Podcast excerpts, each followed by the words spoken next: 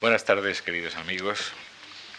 Esta nueva actividad cultural que con el rótulo de poética y poesía comenzamos el pasado mes de febrero, continúa ahora con la participación del granadino Antonio Carvajal, granadino de Albolote en 1943.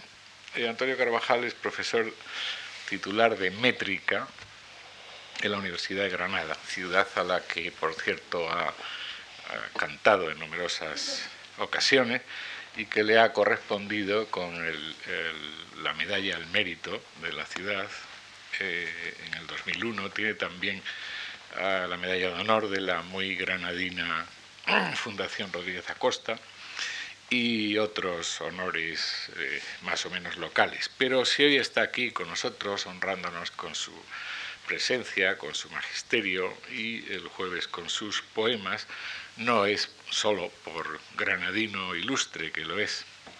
Por otra parte, es fácil, la poca facilidad eh, y sensibilidad que se tenga cantar a, Granada y a sus paisajes maravillosos eh, que vienen siendo cantados, vienen siendo pasto de poetas pues desde hace muchos siglos. Lo difícil es hacer con estos y con otros mimbres arte que trascienda, eh, trascienda las fronteras de lo local, que conmueva incluso a aquellos que no han visto nunca la, Alhambra o el Albaicín. Y por supuesto, eh, Antonio Carvajal ha hecho muchísimos más poemas que no tienen nada que ver, eh, al menos aparentemente, con, con, Granada.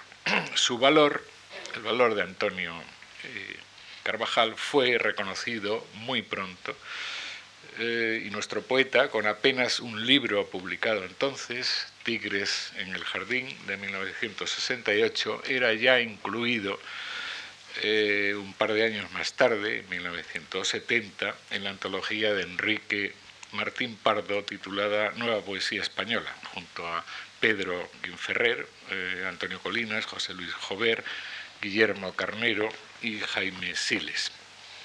En aquel libro, que las recientes generaciones pueden volver a, ojear en una nueva edición de, de Hyperion, junto con eh, la antología consultada en 1990, leímos mucho por vez primera a estos poetas, algunos de ellos también incluidos en otra antología más célebre, pero a mi juicio y al de otros más, menos, menos coherente, la de los nueve novísimos de Castellet.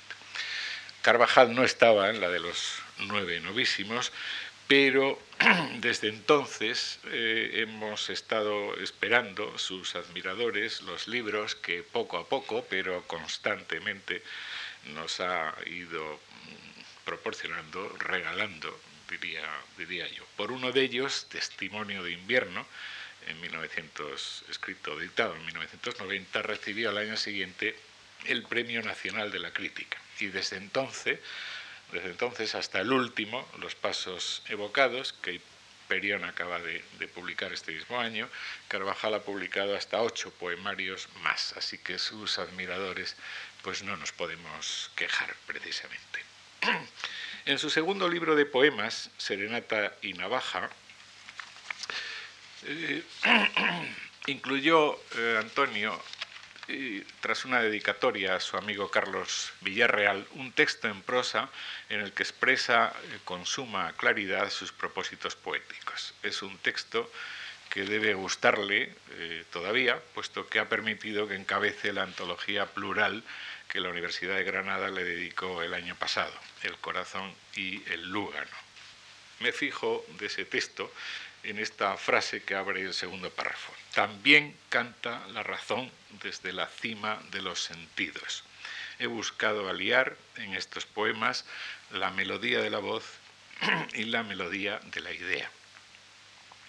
Ahora en la conferencia nos hablará con más calma sobre esta fecunda alianza que a mi juicio es clave para entender y para paladear eh, para escuchar, en definitiva, la poesía de Antonio Carvajal. Se trata, en suma, de la persistencia moderna, contemporánea, de una vieja idea humanística que recorre transversalmente toda la cultura occidental, desde la bellísima metáfora del sueño de Escipión, que la codifica y nos la transmite con mínimo.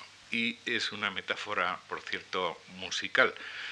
Eh, y su correspondencia en música es detectable tanto en los teóricos musicales, Salinas, de música librisepten, eh, como en poemas, la oda que Fray Luis le dedica su amigo Salinas, o en dedicatorias incluso de, libros de música práctica, es decir, la música es el número sonoro, los números concordes del fraile agustino. Ahora mismo oiremos hablar Antonio Carvajal del número a propósito de la, de la poesía, los números poéticos, el ritmo, la métrica. ¿Cómo puede ser casual entonces que el título del libro que acabo de citar, Serenata y Navaja, surja, nazca, el título de uno de, sus poemas, que es además el primero del libro y que es subtitulado entre corchetes Mozart y Salieri?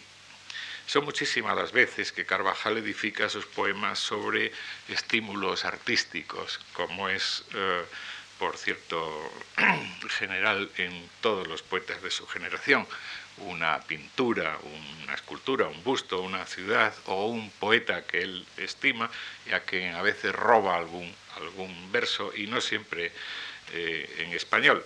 Pero destacan en Antonio Carvajal, con especial brillo, los poemas de tema musical, aunque pocas veces se refieran a una música concreta o incluso a un compositor determinado. Para él no es necesario ser tan preciso porque Antonio Carvajal tiene de la música, del número sonoro y de la poesía, del número poético, un concepto más amplio, más abstracto, más sensorial, que nace, por supuesto, de la historia, de la historia de la música, de la historia de las ideas musicales y artísticas, culturales, pero también nace de la, de la naturaleza y de sus otras músicas. Pocos poetas tan sensibles a esta música natural de aves, álamos mecidos por el viento, aguas que fluyen y corretean por riachuelos y cuya sola mención haría interminable ahora mismo las, las citas. Me basta con remitir al posible interesado en la, en la cuestión a su memorable Oda a la música dedicada al compositor Juan Alfonso García y publicada en el libro Sol que se alude, o al poema sin título que comienza Nunca saber podría, dedicado al pianista Guillermo González, incluido en Raso, Milena y Perla.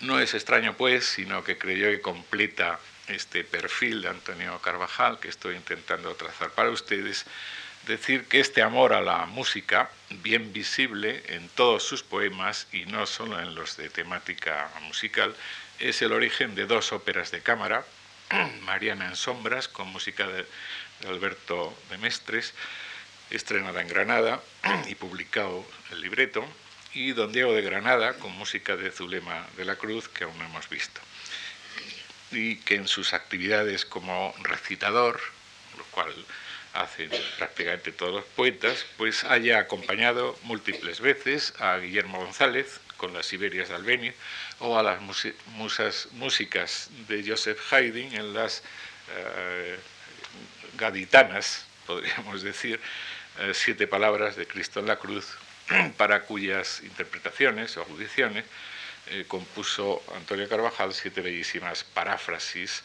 eh, publicadas por vez primera en la antología Poemas de Granada y que sobre sus poemas hayan compuesto música pues el ya mencionado Juan Alfonso García, también el mencionado Juan Alfonso, perdón, Alberto García de Mestres, Antón García Abril, José García Román e incluso algunos músicos que no se apellidan García.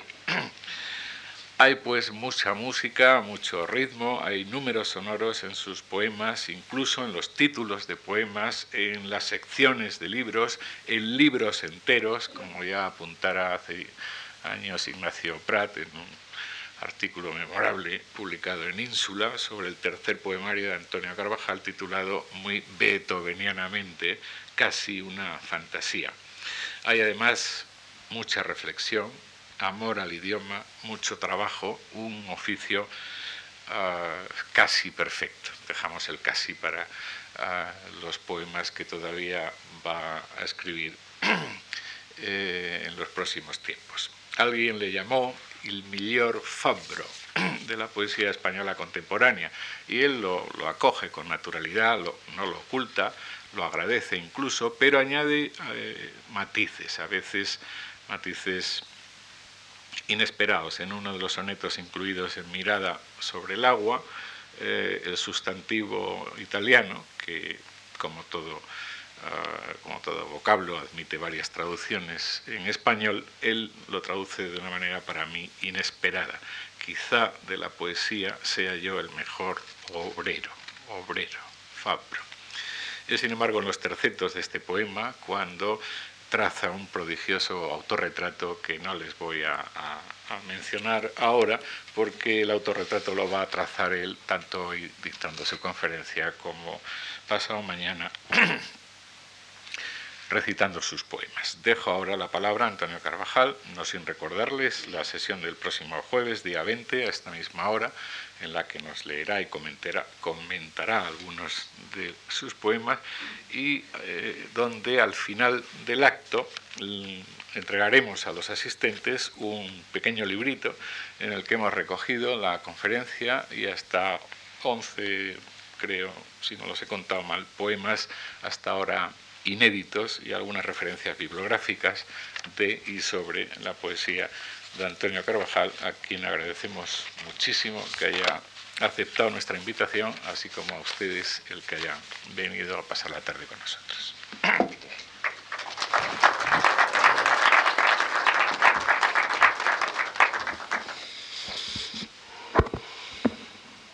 Muy buenas tardes.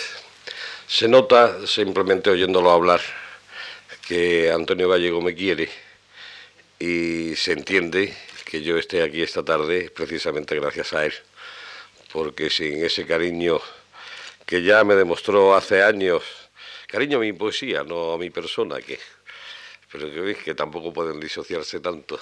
Cariño que ya me demostró hace años en su discurso de ingreso en la Real Academia de Bellas Artes de San Fernando, cuando me citaba, por el mero placer de citarme, eh, ya estaba acreditado y lo único que ha hecho con el tiempo ha sido aumentar y, dar como fruto eh, que nunca agradeceré bastante esta invitación para dirigirme a ustedes.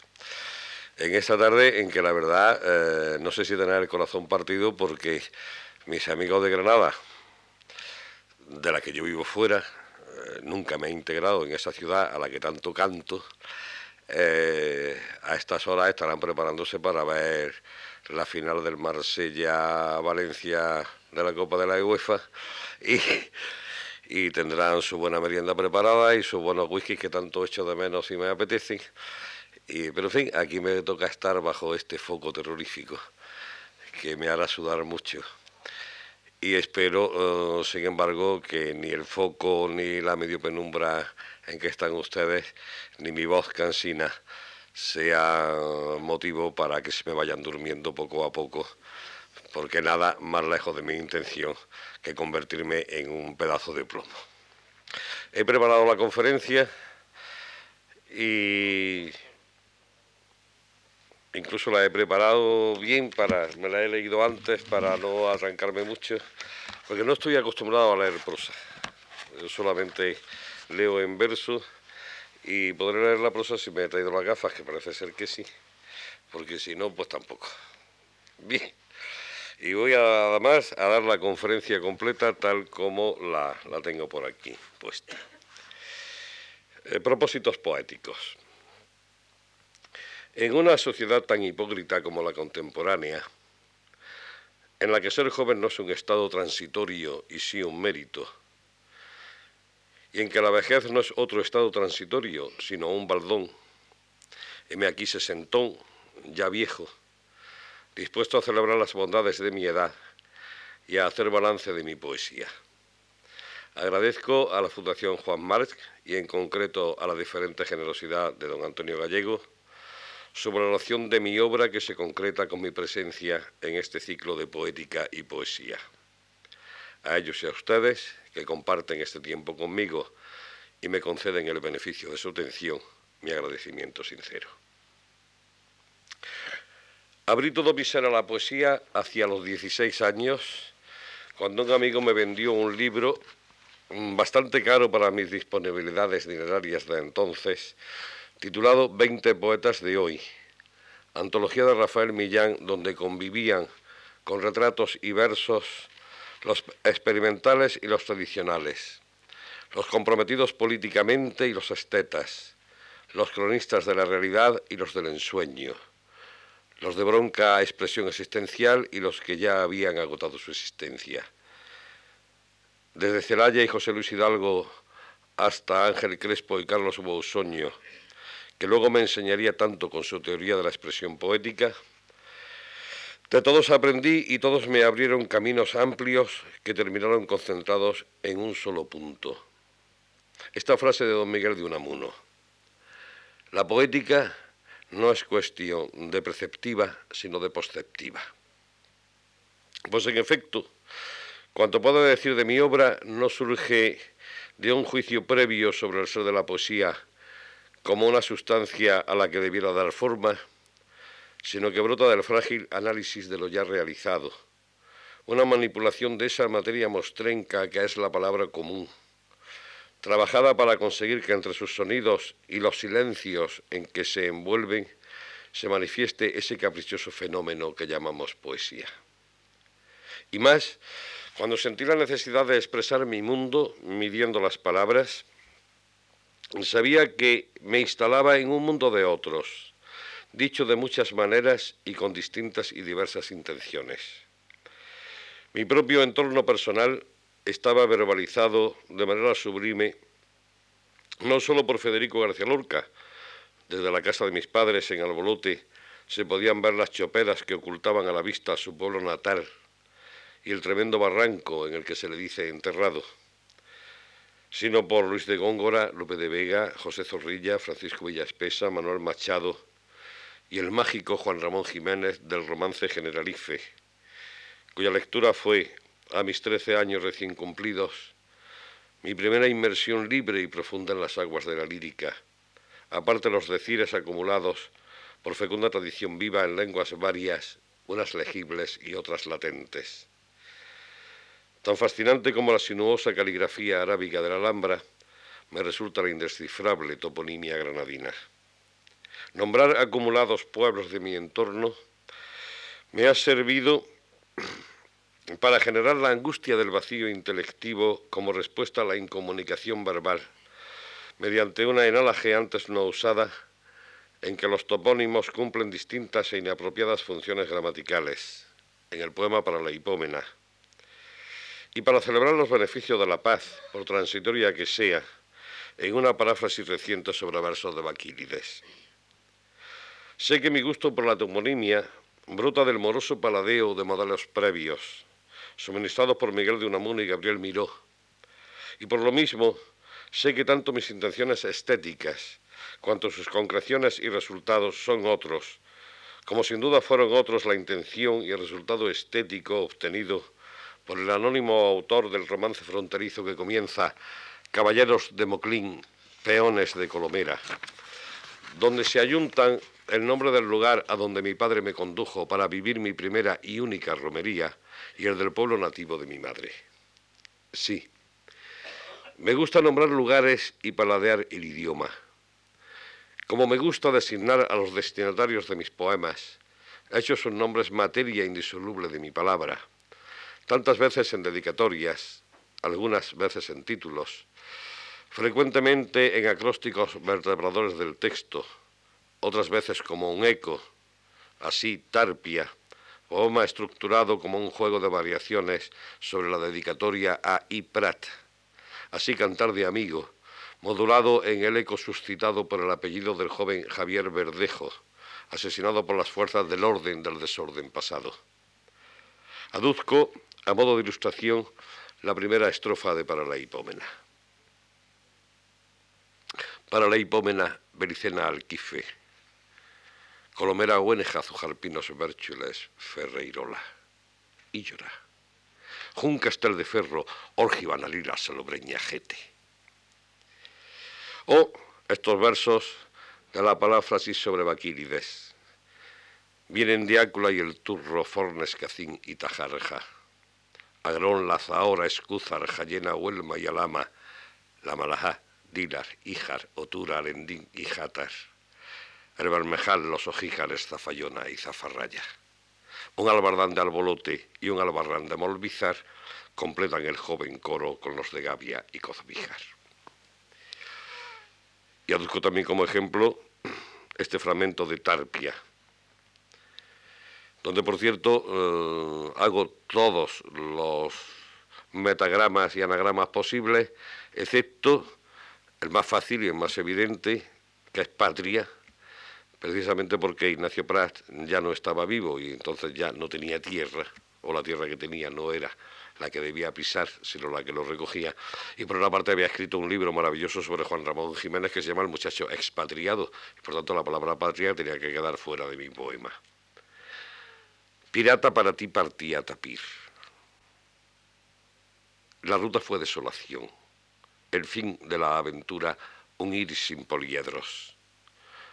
Baladas de un ayer que no vivimos y de un mañana a fin que ya se ha ido, fueron los himnos que lanzó mi pecho, roncos de no somar tu voz ya más. Rotos de no tener sol que escalar, rojos de un dios oscuro y ciego y sordo. Dije a Tapir, diré a Tirap. Tal vez tú me dijiste un rumbo y no escuché.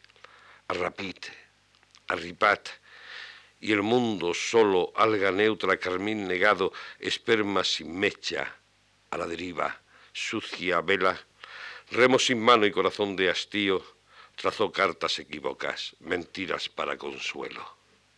Un hombre mientras viva tiene derecho al sueño y al delirio. Un completo el cantar de amigo para que en sus versos oigan ustedes el eco del apellido Verdejo. Di, noche, amiga de los oprimidos. Di, noche, hermana de los solidarios. ¿Dónde dejaste al que ayer fue mi amigo? ¿Dónde dejaste al que ayer fue mi hermano? Verde le dejo junto al mar tranquilo. Joven le dejo junto al mar callado. Pero debo volver sobre los comienzos de mi escritura y declarar ya que escribo porque leo. Otero, con su ángel fieramente humano, me llevó a Góngora. Hierro con las piedras, con el viento, me hizo transitar ampliamente por Lope de Vega todos me remitían a Garcilaso y este a Virgilio y a Horacio. Rápidamente desanduve el camino cuando, justo con 18 años y un día, le oí a Carlos Villarreal, al que acababan de presentarme, los versos iniciales de la canción Una muchacha muerta de Vicente Alexandre. El punto de ironía, incluso admitiré un grado menos, el de socarrón, ya me lo inculcó mi padre con las fábulas de que tanto gustaba y me lo reforzaron los modelos nombrados, Garcilaso, Lope, Góngora, y otros dos poetas que adoro, Cervantes y Valle Inclán. Juiciosa socarronería impuesta por la realidad vivida, o quizá por la, propia, por la corrección del propio acontecer vital, pues al exquisito neoplatonismo o las delicias verbales del modernismo, creo en Rubén Darío, padre y maestro mágico, siempre opuso unos límites, mis límites, que puedo expresar con autoridad ajena. Yo le he visto conversar con los rábanos de Olmedo, que un amante suele hablar con las piedras, con el viento. Evitar la conversación con los rábanos, procurando no confundir la realidad desde la que brota el amor con el sueño en que desemboca el deseo, sin por ello negar la virtud de las piedras y del viento, tales fueron mis límites aceptados contra lo que me sublevé desde muy joven fue contra la idea de pecado asociada a la poesía. Educado en un sistema irrespirable de rutina católica en la que pensar por cuenta propia estaba vedado, tuve que soportar la maldición de Gabriel Celaya sobre la poesía concebida como un lujo cultural. Y aún peor, aquello de nuestros poemas no pueden ser sin pecado un adorno. ¿Y por qué no? Me clamó el alma única que tengo, indivisible e indistinguible del único cuerpo que me hace quien soy.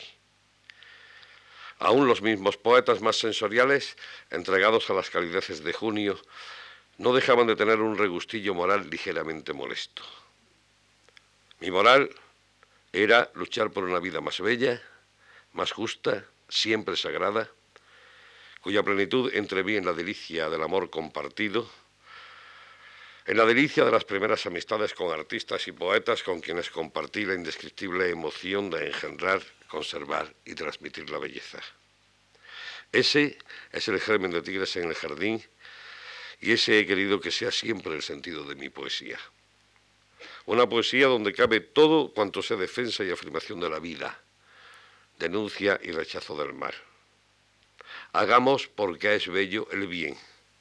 Nos instó Rubén Darío elevando a suprema categoría ética la exigencia estética, coincidiendo, solo que él transitando por la, por la vía positiva, con el sabio decir popular cuando califica de fea toda mala acción.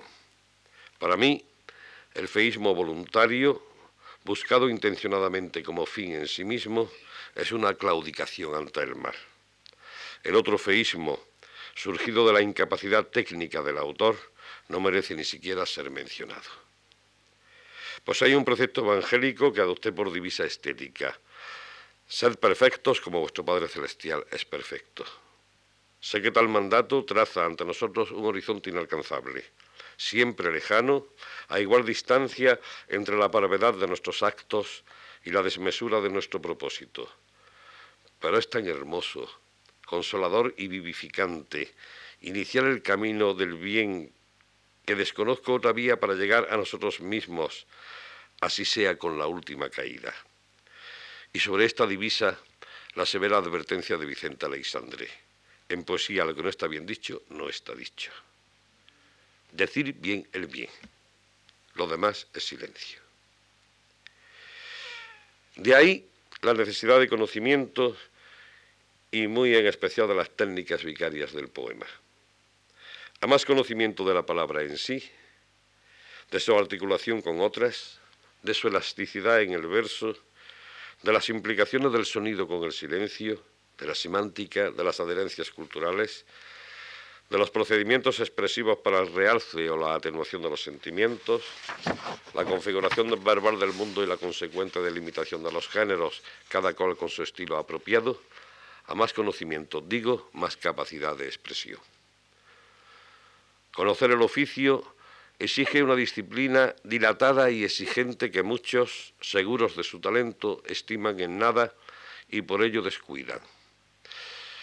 No estando seguro de mi talento, procuro cultivar el poco de que dispongo.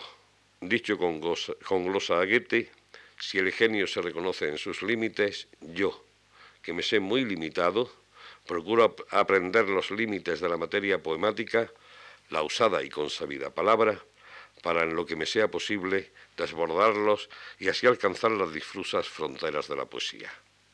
No es que yo sea el millor fabro de la poesía española contemporánea, sino que hay poetas de reconocido talento que son vagos y carecen de técnica. Y además, yo he sido y soy muy humilde con mis maestros. Conocí a Vicente Alexandre gracias a un soneto que le envié mediado marzo del felicísimo para mí 1963.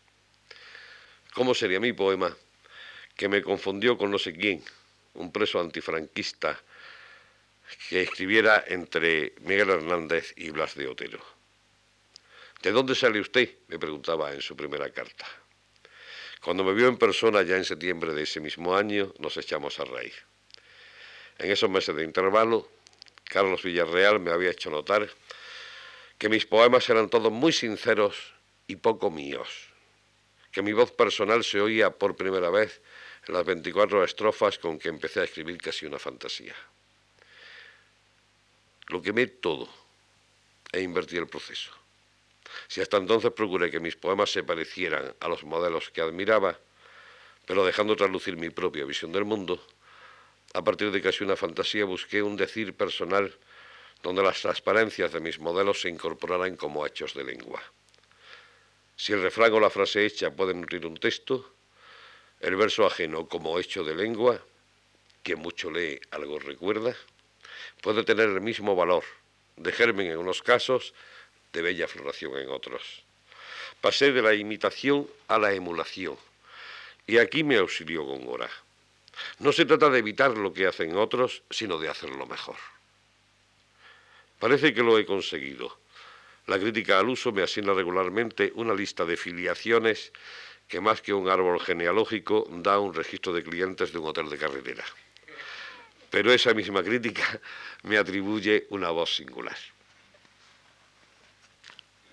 Como ya he dicho, encontré la singularidad de mi voz en la disciplina del estudio y en la, en la aceptación razonada de los consejos de los mejores. Si un día quemé todo lo que no me sonaba villarreanamente a mí, otro día me resonaron interiormente las palabras de Alexandre. No te ates a una idea previa del poema. Si pide vuelo, déjate ir. Su consejo no pudo ser más oportuno, pues me alcanzó en el momento en que se me extinguía el deslumbramiento que me produjo la métrica española de Tomás Navarro Tomás, que años antes me había regalado la poetisa Elena Martín Vivaldi, diciéndome Toma, niño, tú le sacarás a este libro más provecho que yo. Efectivamente, no se equivoco, vivo de él. Navarro Tomás, que luego publicó un arte del verso, buscaba la ciencia del metro. Mas la versificación provoca muy, muy extraños fenómenos, de manera que versos correctos suenan mal y otros que no parecen ajustarse a las reglas suenan divinamente. La poesía no parece gustar de presentarse en la manipulación mecánica de las palabras. Requiere algunas veces un punto de travesura o regresión o desafío, solo dable a quienes íntimamente dominan las reglas, pues solo desde las reglas podremos valorar la magnitud del desvío. Recuerden la anécdota. Miguel Jaín le llevó a su hermano José, el gran sabio, una partitura que el maestro leyó con avidez. Esto es imposible que suene pero si lo ha escrito Mozart, sonará. Y sonó. Era el cuarteto de las disonancias. No bien había entregado a José Bayó el original de Tigres en el Jardín, cuando cayó en mis manos, regalo de otro amigo, Gonzalo Echevarría, el libro que nutriría mis poemas y mi futura teoría métrica. Las fábulas en verso castellano, seguida del arte métrica elemental, cuyo autor era el saladísimo ingenio y mal poeta llamado Miguel Agustín Príncipe. Talento le sobraba. Se adelantó por lo menos medio siglo a los formalistas rusos y casi un siglo a Navarro Tomás. Y en la fábula no está nada de más. Recuerden ustedes aquella tan estupenda eh, que viene muy a propósito para determinadas conductas que observamos todos los días en nuestro entorno social donde cuenta Miguel Agustín Príncipe que en agua de colonia bañaba a su marrano doña Antonia con afán tan tenaz que daba interco. Pero a pesar de afán tan obstinado, no consiguió jamás verlo aseado y el marrano en cuestión fue siempre puerco.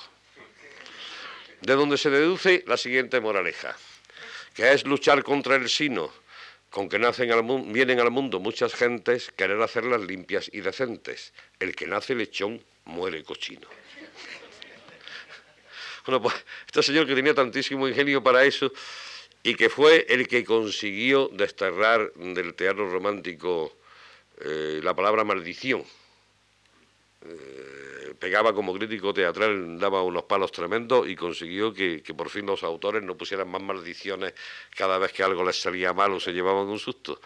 Eh, desgraciadamente, como poeta lírico, era un verdadero desastre. Eh, las bromas sobre él eh, son saladísimas también. Pero en fin, pero como metricista a mí me provocó un pasmo y, y bueno, pues por ahí me puse a estudiarlo y es otro libro, El arte métrica elemental. Yo hay y tres libros de los que vivo, y además lo digo sin ningún pudor. La métrica de Navarro Tomás, El arte métrica elemental de Miguel Agustín Príncipe y la métrica española de mi amigo José Domínguez Caparrós. Con eso mm, tengo bastante para vivir y yo me parece que me moriré y no habré terminado de explotar el mucho material y el mucho provecho que de esos libros sigo sacando. Bueno, pues mm, el arte métrica mm, de Miguel Agustín Príncipe, como príncipe eh, tenía un pensamiento neoclásico metido en época romántica, en fin, era un tío muy raro. Eh, y entonces prohibía un montón de cosas. Y, con su arte métrica lo que me provocaron fueron las ganas de hacer todo lo que él prohibía. Un poco tentado, como el mítico Luzbel, por la inquietante pregunta ¿hasta dónde no podré llegar? Ya saben contar que según un crítico reciente, eh, un doctor en latinas por la Universidad de Oviedo que, provoca que publica por ahí en algún periódico, dice que en mi último libro parto un pelo en dos. Menos más que no ha habido una errata y han puesto la L. Pero en fin, para no oler a lo que huele a él. Pero bueno, eh, en fin, eso de partir un pelo en dos no deja de tener su arte y la verdad es que no hace falta encerrarse en ningún laboratorio para conseguirlo. Bueno, pues la pregunta era esa, ¿hasta dónde no puede llegar? El caso es que entre los rigores de Príncipe y las ironías de Daniel Devoto, de quien también he aprendido tanto, el casi solitario poeta de provincia que les habla y que soy yo, parece que ha logrado describir y denominar las rimas en caída, instalar en su lugar métrico los versos de cabo doblado, definir con criterios métricos y estéticos, estoy en ello, la cadencia del verso, y recuperar los silencios como factores estéticos dominantes en la configuración sonora del poema, cosa que prácticamente en casi todas las métricas se olvida, el valor del silencio. Ya mm, lo valoro tanto que casi me dan ganas de callarme y no hablar más y dejar la conferencia aquí, pero en fin, ya que la he escrito y ustedes son tan pacientes, la termino.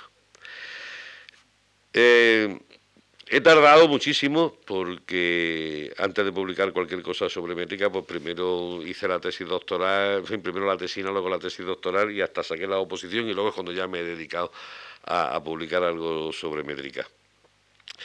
Y ya digo que he tardado en dejar que la mano tradujera lo que me rondaba la cabeza y que mejor lo hiciera si más hubiera tardado.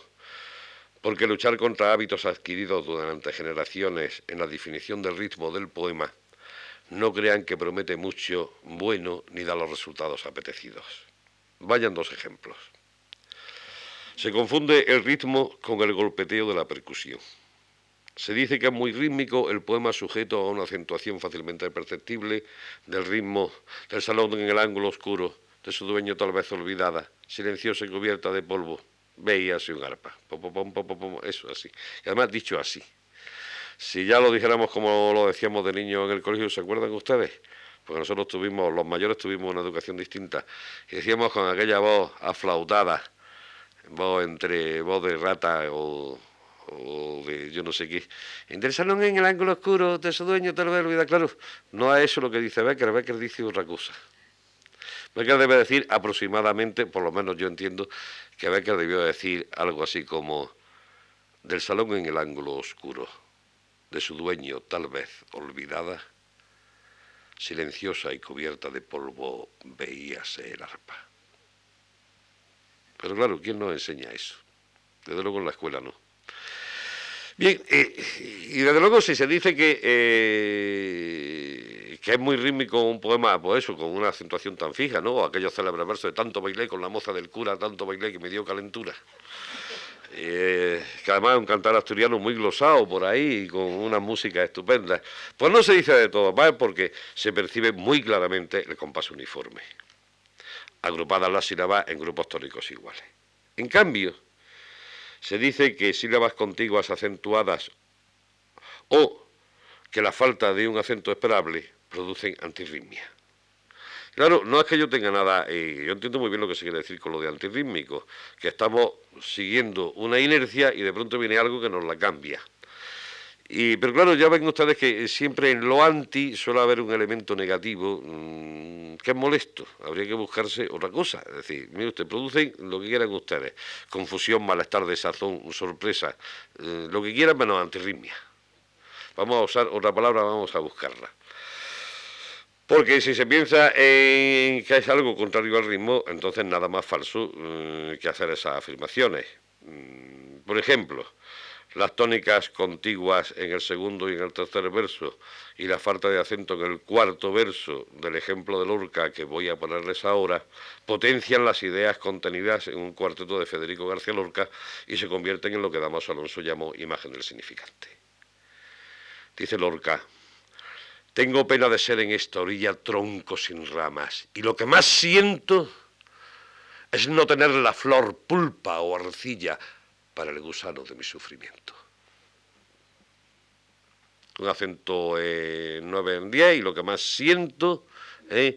y es no tener la flor pulpa o arcilla, otro par de versos ahí, con, vamos, otras dos sílabas acentuadas contiguas, y en cambio en el para el gusano de mi sufrimiento, ahí está, parece que falta un acento porque hay eh, la endebla del verso, el verso no tiene sustancia fónica, vamos, no tiene intensidad, y entonces eso se retuerce casi, casi la voz se va inevitablemente se baja, porque el ritmo se nos está imponiendo.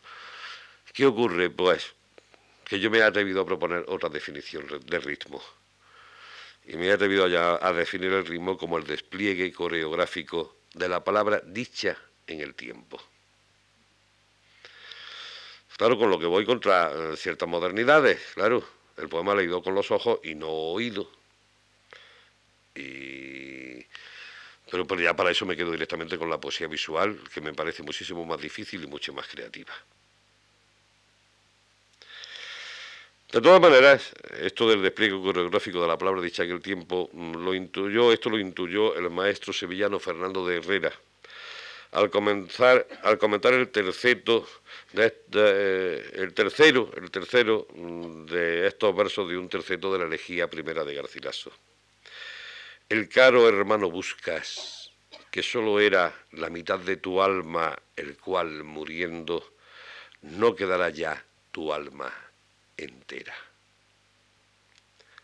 Y dice Herrera, algunos, pareciéndoles que está falto este verso de Garcilaso, no considerando la diáresis, él la llama diáresis a no hacer sin alefa, lo han enmendado o dañado de esta suerte. No quedará ya toda tu alma entera. Pero Garcilaso, que conocía mejor los números, se contentó con aquel modo, porque además de significar así la falta de alma que él pretendió mostrar, no es flojo número de verso, sino artificioso y no ajeno de suavidad. Porque claro, entre el verso no quedará ya toda tu alma entera, con toda su sinalefa y todas sus medidas así ajustadas académicamente, y el no quedará ya tu alma entera. ¿eh?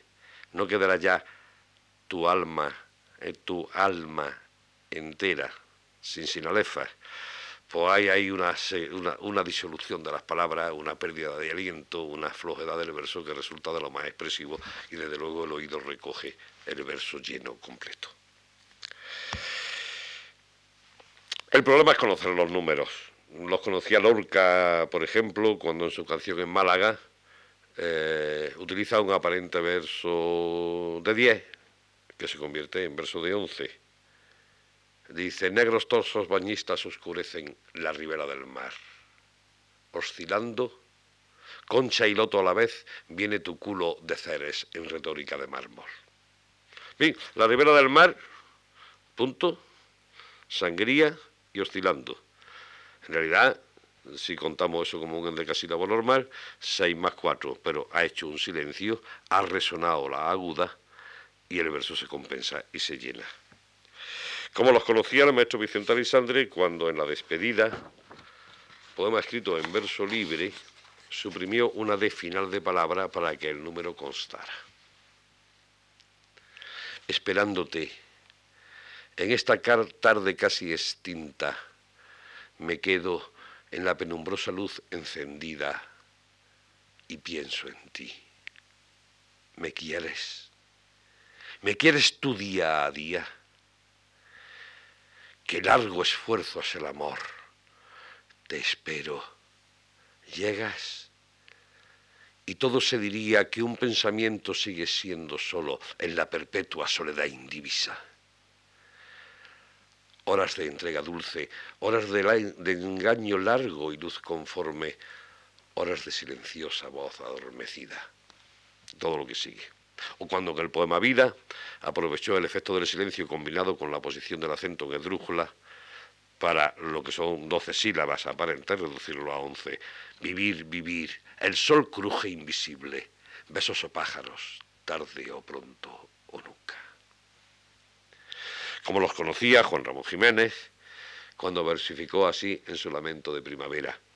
O ciego, o sordo, o mudo, yo te daba opio, te daba bro, muro, té, método, libro y reloj, y estabas hecho para el amor.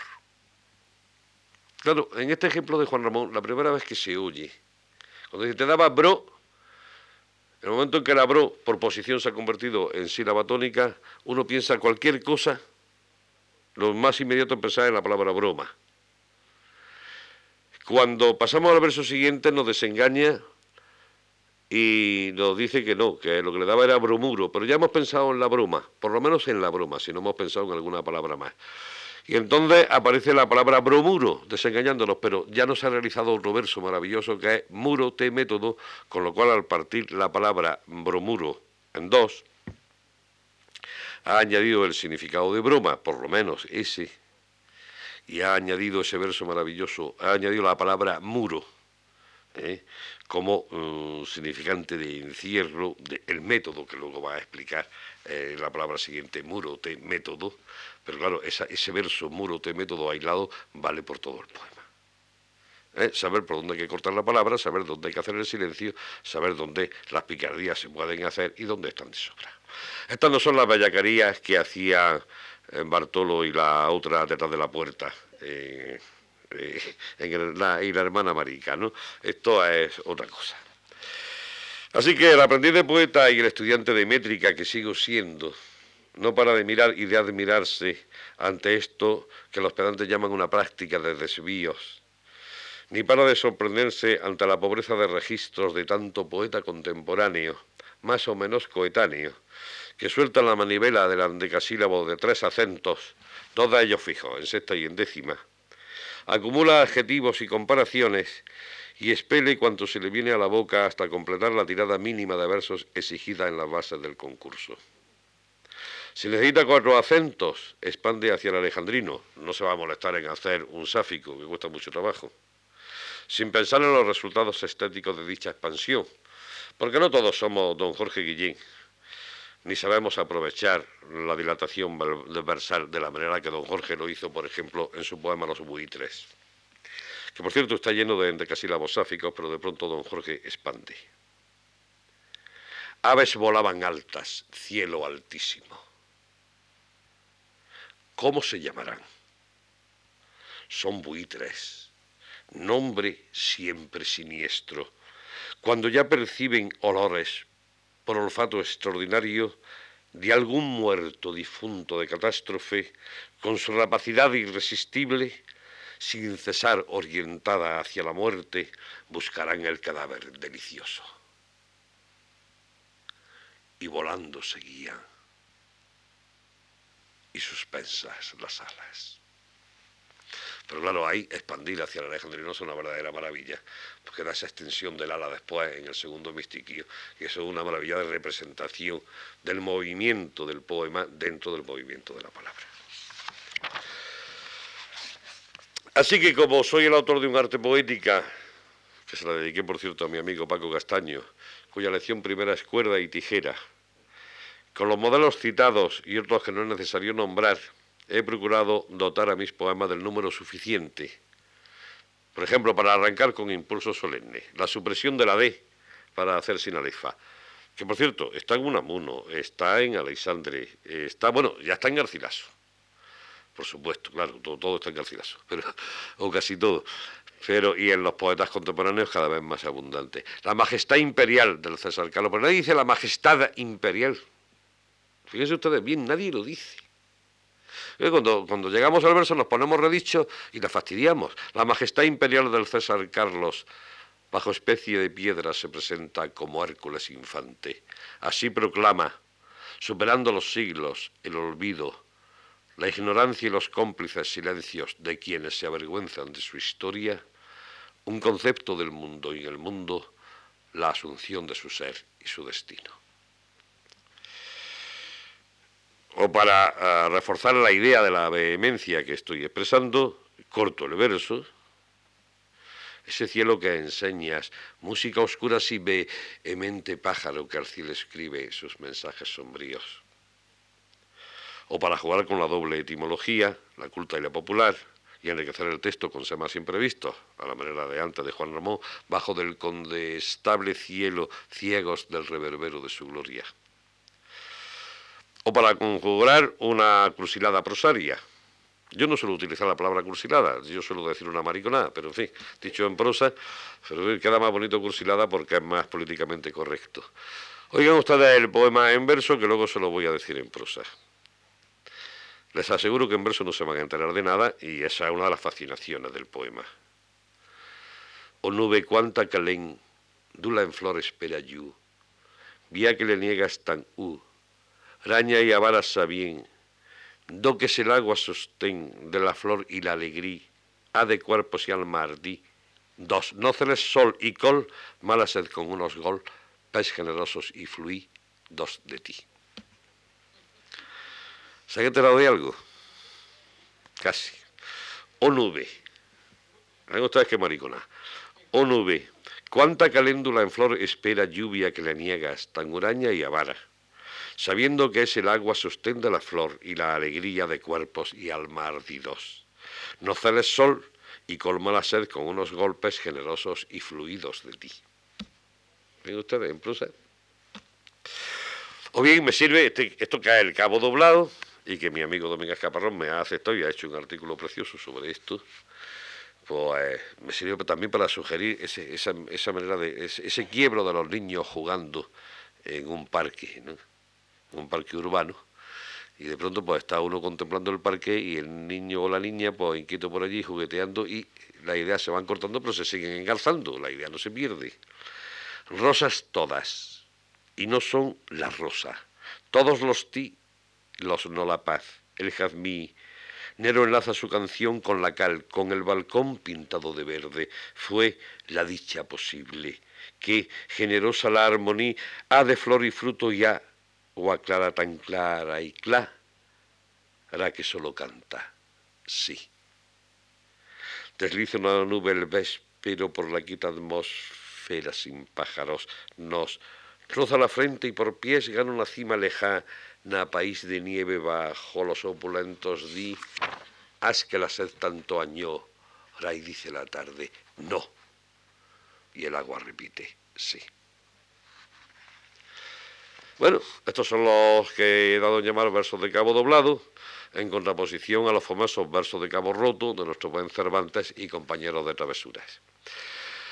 Doblar el cabo del verso pasar sus sílabas o sílabas postónicas finales al verso siguiente, incluso acentuar alguna átona, que también lo hago, se ha venido llamando encabalgamiento léxico por unos y por otros con palabras impronunciables mesis. Se pone la lengua apoyada en los dientes. Se intenta pronunciar una T, se pronuncia una M, procurando no espurrear de saliva al que tiene uno delante, claro. Eh, no hay manera de pronunciar mesis más que mm, de una manera muy rara. Yo prefiero lanzamiento léxico que la Messi además es otra, ¿no? La, la Messi en retórica siempre se nos ponía el ejemplo de Quevedo aquel de que quien quisiera ser culto un solo un día leer y aprenderá Gonza siguiente, que luego yo eh, cambié por una, un, poema muy triste que le escribí a una amiga mía que vivía en una residencia de monjas y la castigaron por llegar tarde y entonces le hice un verso que decía la remadre Berenda te ha reñido. Porque es muy eficaz eso de. Eh, eso no lo enseñó Quevedo y todas esas cosas, pero en fin, eh, estamos siempre. Eh, bueno, pues el procedimiento que está desarrollado por los teóricos franceses del siglo XIX para burlarse de quienes sostenían que la única diferencia real entre el verso y la prosa estribaba en la arbitrariedad de la pausa final delimitadora del verso, bueno, pues ese procedimiento eh, es tan viejo como Píndaro y es tan ilustre como Francisco Sánchez el Ebrocense y Fray de León. Dante además aportó el lanzamiento sirremático para las rimas al ojo. En poesía está todo inventado y está todo por descubrir. Porque estamos siempre en un doble juego. Si a cada idea su forma, como demandó nuestro Manuel José Quintana, poeta que cada día me gusta más. Muy sabio y muy maltratado. Y Quintana recordaba a Horacio y Horacio me recordaba a Aristóteles. Cada forma consagrada, pensamos por ejemplo en la décima del soneto, exige su prueba por diversos poetas para acreditar calidad. Pero no podemos caer en la falacia de los reglamentistas, de los preceptistas tuertos o miopes o lo que llamaba Rubén Darío los eunucos. Ya saben ustedes que Rubén Darío le decía al poeta que cuando una musa pariera, las otras ocho quedarán en cinta. Bueno, pues eh, hay poetas eunucos, claro, no todos somos Rubén Darío. Eh, el soneto o la décima no pueden ser crisoles donde se contraste la pureza y la calidad de un poeta, porque son formas históricas.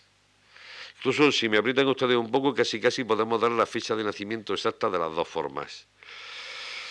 Y, bueno, y, y, cómo aquí le damos entonces a los poetas que nacieron antes eh, que el soneto y antes que la décima Espinela, que es en la que la gente piensa, porque hay otras, pero claro, siempre se piensa en las mismas. Bueno, pues son formas históricas, ya digo, que eh, ambas con su fecha de nacimiento, y, por otra parte el verso libre, nacido de la necesidad de limpiar de escoria verbal los contenidos líricos, se llenó tan pronto de ripios y de desmesuras que en algunas malas bocas no se distingue de la peor prosa conversacional. Y además disponemos del poema en prosa, que está muy bien cultivado, muy disfrutado por algunos y muy vilipendiado por otros. Tiene el poema en prosa, frente al texto en verso, un juego distinto de melodía y de velocidad. Suele hablarse de él como dominio del ritmo de pensamiento, que es exactamente no decir nada. Decir en prosa que es dominio del ritmo de pensamiento es no decir absolutamente nada porque el ritmo de pensamiento no se descubre hasta que el poeta lo ha dicho todo en el texto o lo ha fijado y entonces resulta que luego lo que el poeta haya pensado por dentro y el ritmo que haya seguido, vamos a echarle un galgo a ver quién lo sigue. No hay más ritmo que el que hay allí en el texto que nosotros estamos realizando. Pero bueno, lo tenemos que realizar además, sí, efectivamente, frente al poema en verso, el poema en prosa lo tenemos que realizar necesariamente con, con otras velocidades y otras melodías. Y, esto porque la inmensa mayoría de los poemas en prosa eh, que conozco no están articulados por un conjunto de ideas con una sintaxis que responda a una lógica especial y sometida a la dinámica del concepto, sino que por el contrario dominan los afectos y la sintaxis se acomoda a la producción de enunciados sugestivos en los que suele ser sacrificada la exposición nítida del pensamiento en pro de un patetismo casi siempre convulso y avasallador. Normalmente los poemas en prosa son más patéticos que los poemas en verso el sentimiento se desborda más. Y quien quiera probarlo, pues releanse un soneto cualquiera de Góngora y releanse ustedes un poema en prosa de Juan Ramón Jiménez o de Vicente Aleixandre, por no irnos a otros ejemplos más, más inmediatos. Por cierto, Góngora es el poeta español que más acentos suele embutir por verso. Hagan ustedes la cuenta. A más acentos, más palabras con plenitud de contenido semántico. A mayor contenido semántico, mayor riqueza de conceptos. Lo del culterano góngora vacío vamos a irlo dejando aparte, vamos a dejarlo como una lectura de época, vamos ya a convencernos de que Góngora fue el modelo, juntamente con Camões, el modelo inmediato de Gracián, y vamos a prestarle más atención a eso. Los otros problemas que tiene Góngora se resuelven con teniendo a la mano la metamorfosis de Ovidio y una buena enciclopedia. Tampoco para tanto. Bien. A lo largo de mis años de escritura poética he tentado muchas formas, de las que he roto bastantes e innovado en no pocas. Tengo fama de versificador apegado a la tradición. Hubo un crítico que no me llamó tradicionalista de la Jons de puro milagro. Yo creo que tal fama es injusta y responde a una competencia desleal por parte de algunos poetas que, conscientes de su falta de preparación, tienen que vituperar a quienes trabajamos en serio para hacerse a ellos un cómodo hueco en el canon de la modernidad. Poetas que tienen mi edad, poetas coetanos míos, considerados magistrales y con sobrado ingenio para otros menesteres, han venido al cabo de los años a dar por donde yo empecé.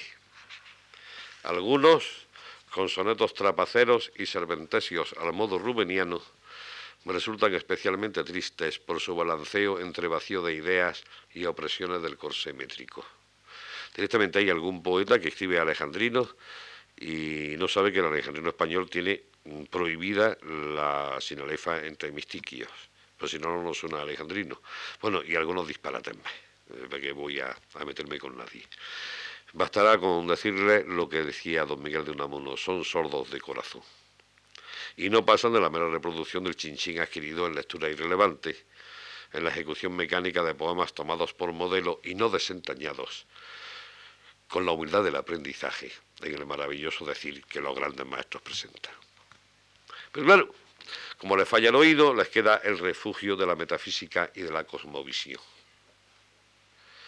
A lo primero, a lo de la metafísica, no sé si debo contestar a la manera mm, de Rocinante. No puedo estar metafísico porque yo sí como. Recuerden ustedes aquel diálogo de Rocines cuando le dice Babieca a Rocinante, metafísico estáis. Responde Rocinante, es que no como. pues yo no puedo estar metafísico porque a mí se me nota que me sobran kilos. A lo segundo, ¿cómo tener una visión imitable de un mundo tan mudable como el que nos ha sido dado vivir? La memoria que tengo de mí muestra muy a las claras cuánto he mudado. Lo mismo que no quepo en el traje de la primera comunión, tampoco el mundo que hoy vivo me cabe en los esquemas adquiridos ni en la infancia, ni en la juventud, ni hace 20 años. No es que vaya quemando etapas, es que el mundo cambia y exige unas respuestas no menos cambiantes a sus mudanzas. Por aquí, más que por la analogía con determinadas composiciones musicales, creo que cabe explicar mi gusto por las variaciones, las mudanzas, las contrahechuras y las glosas, a modo de acercamiento y expresión a los temas cuya exposición desde un solo punto de vista ya supondría un no entenderlos una relación superficial con el mundo y sus incitaciones que me colocaría fuera de él y de mí mismo. Los múltiples puntos de vista quizá también expliquen mi repugnancia a aceptar la poesía lírica como el solo modo de creación mediante la palabra. Admiro la épica, que intenté con casi una fantasía, me encantan las fábulas, me fascina la dramática, me diviertan las sátiras malévolas y no atadas a la moral vigente. Le pido a la poesía no que ordene el cosmos, sino que me lo haga más vividero.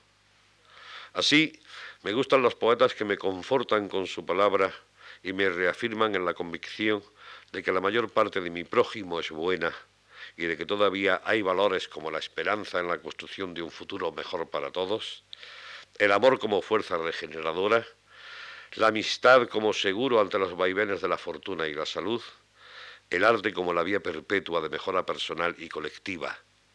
Valores, digo, por los que vale la pena vivir y asegurar la vida. Cambio de cosmovisión, sí. Cuando escribí Tigres en el jardín, el mundo me parecía bien hecho.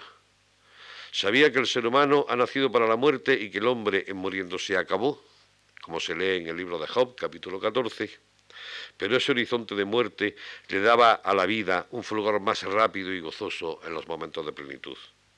Hoy la muerte ajena, la propia no me preocupa, se me ofrece como una carnicería sin sentido, como un acto supremo de desprecio al prójimo, como una vejación anuladora de todo valor positivo.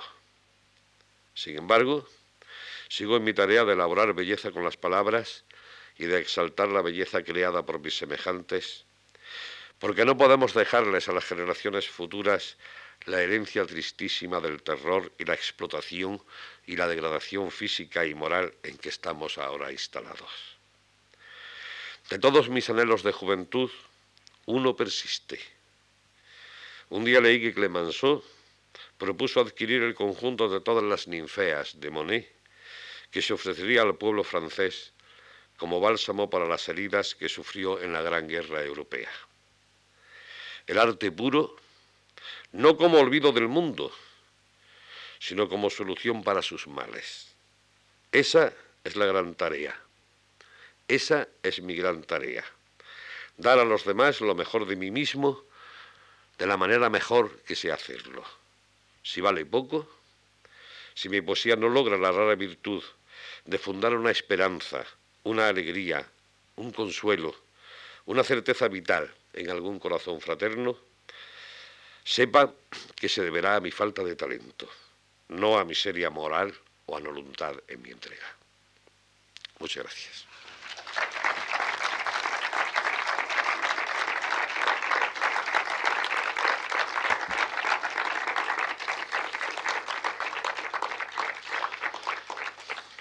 ¿Hay coloquio? No, yo por si alguien me quiere preguntar algo. Ya que vengo tampoco a Madrid y me exhibo tampoco en público. No es que uno venga a Madrid de incógnito, es que no se le nota, afortunadamente. Pues si alguien quiere preguntarme algo, ahora tenemos la ocasión. Y si no, pasado mañana, si no han salido de mí hasta la coronilla.